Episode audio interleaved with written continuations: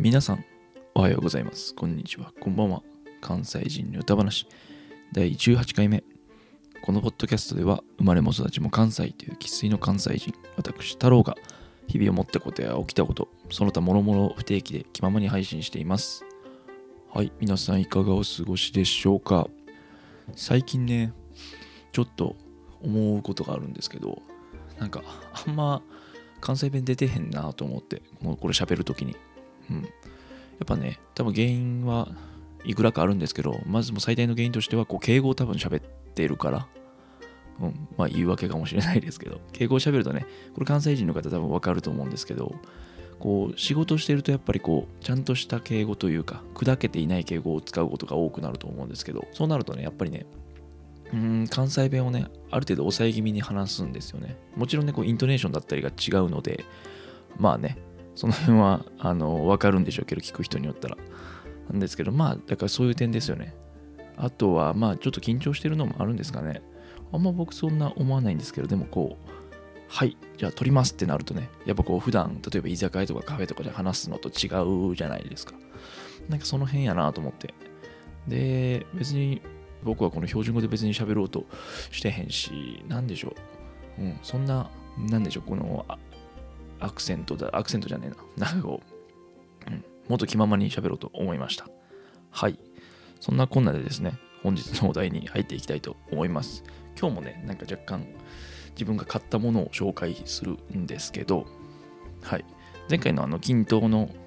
ウォーターボトルというか、ボトルはあれはずっと使ってたものだったんですけど、今回新しく、あのね、0PC で、えっと、ラップトップを買いました。はい。新しいラップトップを買いました。で、この 0PC についてちょっと紹介できたらなと思います。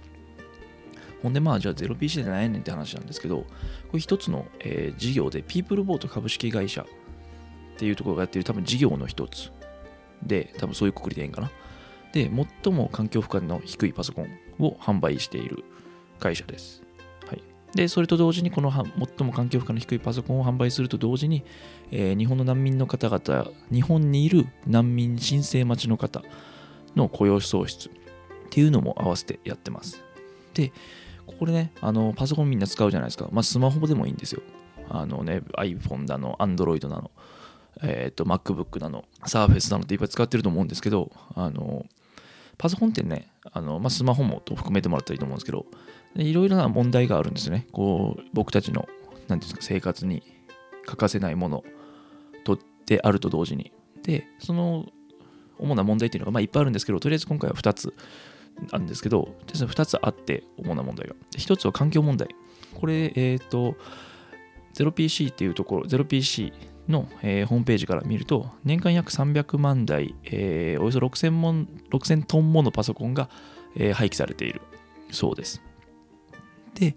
えーっと、新品のパソコンですよね、新しい。一般的にパソコンを作るのに、えー排出される CO2 の量が約300キロだそうです。で、これはまあどんぐらいの量なんかなって考えたときに、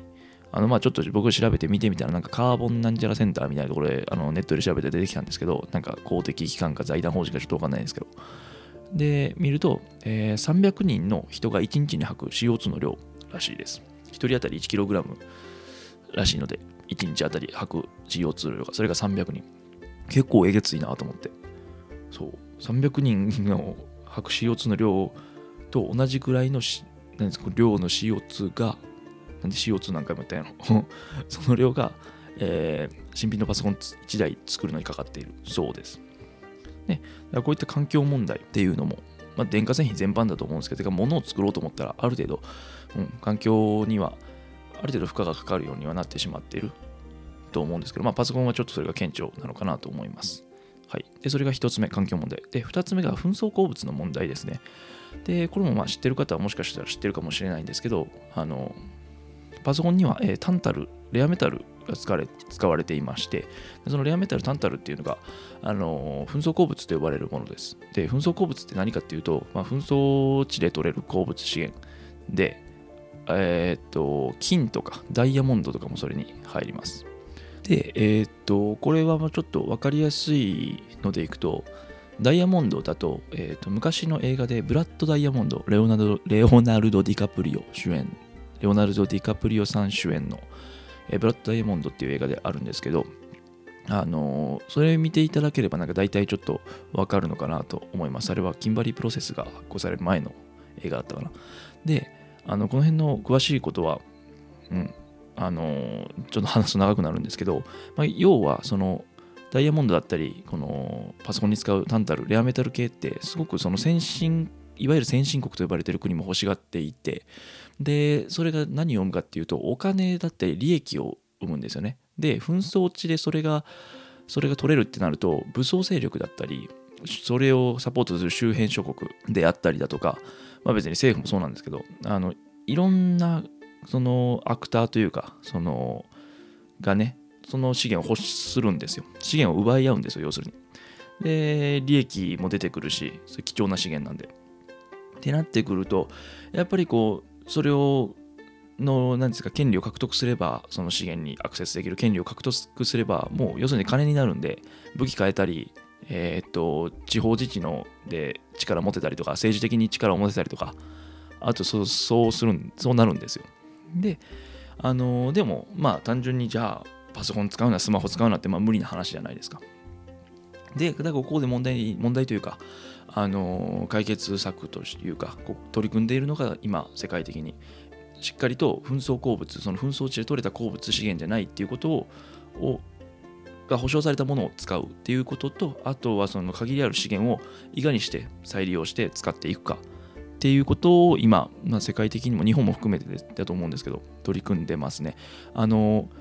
電化製品とかのサイトを見ると、この、えー、と製品は紛争鉱物が使われていません。 conflict minerals が使われていませんっていうのが多分出てくるんですよね。多分日系外資関わらず。ちょっと見てもらったらいいと思います。それこそあの、マイクロソフトとか、アップルとか多分そういったものがあったと思います。少なくとも。はい。なんですよ。で、ごめんなさい。で、話が来る、あの、長引いたんですけど、だパソコンに関わる主な問題が2つあって、環境問題と今言った紛争鉱物の問題。で、えー、0PC はこの2つの問題にこうアプローチしてる事業になります。で、プラス、あの、日本にいる、先ほど冒頭に言った日本にいる難民申請承認待ちの方ですね。で、まずこの、どっから行こうかな。じゃあ、えっ、と、この一つ、一環境問題に対して、あじゃあどういうアプローチをしているかっていうと、えー使用済みのパソコンをリユース、リユース、その使える分は使って、で、リサイクル、使えない部分も、こう、えー資源とか、その、なんていうんですかね、ミクロレベルで使って言ったらいいんですかね、まあ、リサイクルですよ。リサイクルして、こう環境負荷を減らしている。で、製造の過程においても、えっ、と、自然電力やったかな、を使っていて、で、そうやって環境負荷を減らしている。で、先ほども最後に言った資源の循環ですよね。レアメタル、レアメタルだったり、タンタルだったり、これをそのまま破棄すれば、まあ、正直言って、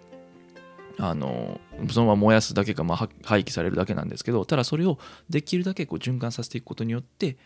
あの環境だったり、そういったものにあの負荷をかけないようにしている。はい、なので、環境負荷も減っているし、そういった紛争の原因っていうのにもあのアプローチしているっていうことになります。で、この2つ目の紛争鉱物問題、これも、ごめ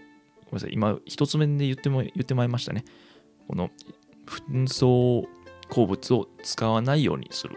この循環させて。っていうことになります。ごめんなさい。だから、1と2に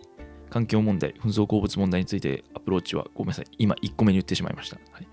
えー使用済みの PC のリユース、リサイクル。で、その資源を循環させることによって、紛争鉱物を使わない、限りある資源を循環させて使うようにしている。必要以上に使わない。ということになります。で、これにプラスして、日本のにいる、えー難民申請承認待ちの方、何回も言ってるんですけど、あのーその間に適切な技術であったり、適切な仕事を、あのーパソコンの修理とかかな、組み立ての技術を得て、まあ、本当にこれ今後も使えていけるような技術を身につけてもらう。で、なおかつ適正な給料を払う。で、プラス、あのホームページに書いてあるのが、まあ、日本の生活に馴染めるようにしていく。本当にね、あの大事だと思いますね。難民申請してる方っていうのは母国にどうしても戻れなくて、政治的問題、うーん、いろんな問題があると思うんですけど、そういったもので日本に難民申請をしている方で、やっぱり今後な日本で暮らしていきたい、暮らしていきたいというか、まあ、暮らしていく予定の方だと思うので、そういったサポートっていうのは本当にあのいろんなところでインパクトが出てくるんじゃないかなと思います。そういった方に対して。はい。で、今はこれが、あのー、0PC がの事業です。はいもう一回おさらいすると、えっ、と、パソコンを作る際の環境問題と運送鉱物問題と日本国内にいる難民の方、難民、えー申請承認待ちの方への雇用創出、これを 0PC の事業はやっています。で、えー、とパソコン、まあ実際じゃあパソコンって僕も買ったんですけど、まあ、どうやねんと。まあ、正直パソコンって日々使うもんやから、まああんま言い方ですけど、しょうもないの買いたくないじゃないですか。ね、これこう言ったらあれだけど、ほんまに安い買い物じゃないし。で、今度 0PC はスペックも様々なんですよ。えっ、と、一番低いスペックやと29,800円から、で、一番高いのでも59,800円から、で、そこからまあメモリ変えたり、えーちょこっとオプションつけたり、まあ、オフィスソフト入れたりするんやとして、まあ、大体一番、えっ、と、RAM8 とか16、僕 RAM16 にしてるんですけど、メモリね、16ギガにしてて、で、ハードディスクやったっけ、SSD やったっけ、あの容量がちょっと覚えてないんですけど、ただ、あの、全然問題ないぐらいには使えるぐらいにアップグレードして、えー9万ぐらいかな、になりました。で、あの僕自身じゃあどんなことに使ってるかっていうと、まあ、仕事とあと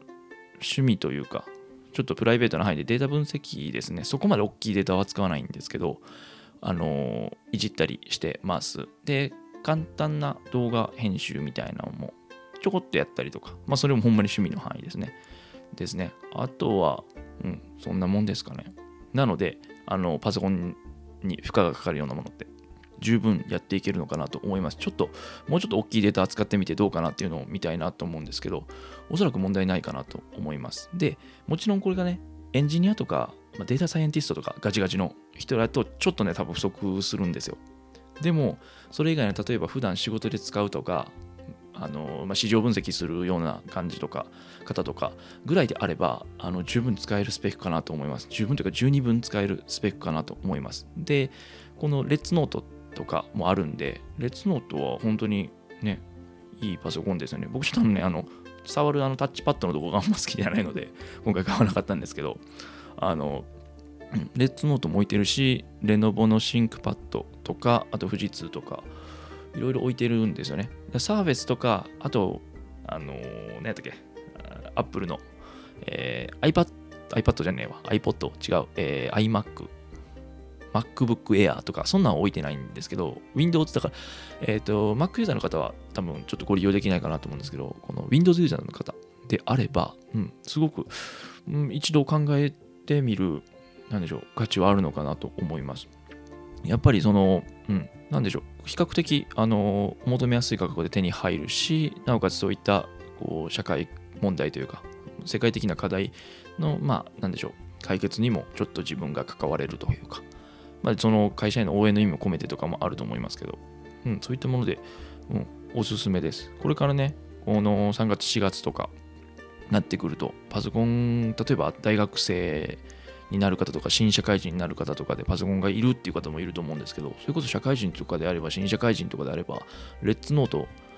使ってる人も結構いるのかな？ちょっと僕わかんないですけど。うん、で、例えばその動画編集とか、うんプログラミングとかであれば、ちょっと要相談してみてっていうのであればいいと思います。ただ僕自身もさっき言ったように、データ分析と動画編集ぐらいであれば、ある程度は問題なくできるので、うん。あとは CPU とか見たらいいのかなと思います。CPU と RAM、メモリというんですかね。僕はあんまこのハードウェア系に詳しくないので用語を知らないんですけど、うん、CPU とメモリとしっかり見て、うん、でいいのかなと思いますね。はい。ぜひ皆さん、あの、お買い求めの検討をお願いしてください。お願いしてください。お願いします。はい、ちなみに別に僕は回しもんでも何でもなくて、あのこういった紛争鉱物、特に紛争鉱物の問題に僕自身結構興味持ってやってたので、はい、大学の3回、4回ぐらいの時かな、だったので、まあちょっとこういったもの面白いというか、うん、すごくいい事業だなと思って、はい、紹介させてもらいました。はい、こんなところですかね。はい。それでは本日も、えーお聴きいただきありがとうございます。えーこちらのポッドキャストチャンネルでね、感想や質問、話してほしいこと等々ありましたら、Google Podcast、Spotify、アンカーなどは、えー概要欄のメールアドレスから、えースタンド FM ではレターから送っていただけると嬉しいです。それではまた次回のポッドキャストで。ほうなまた。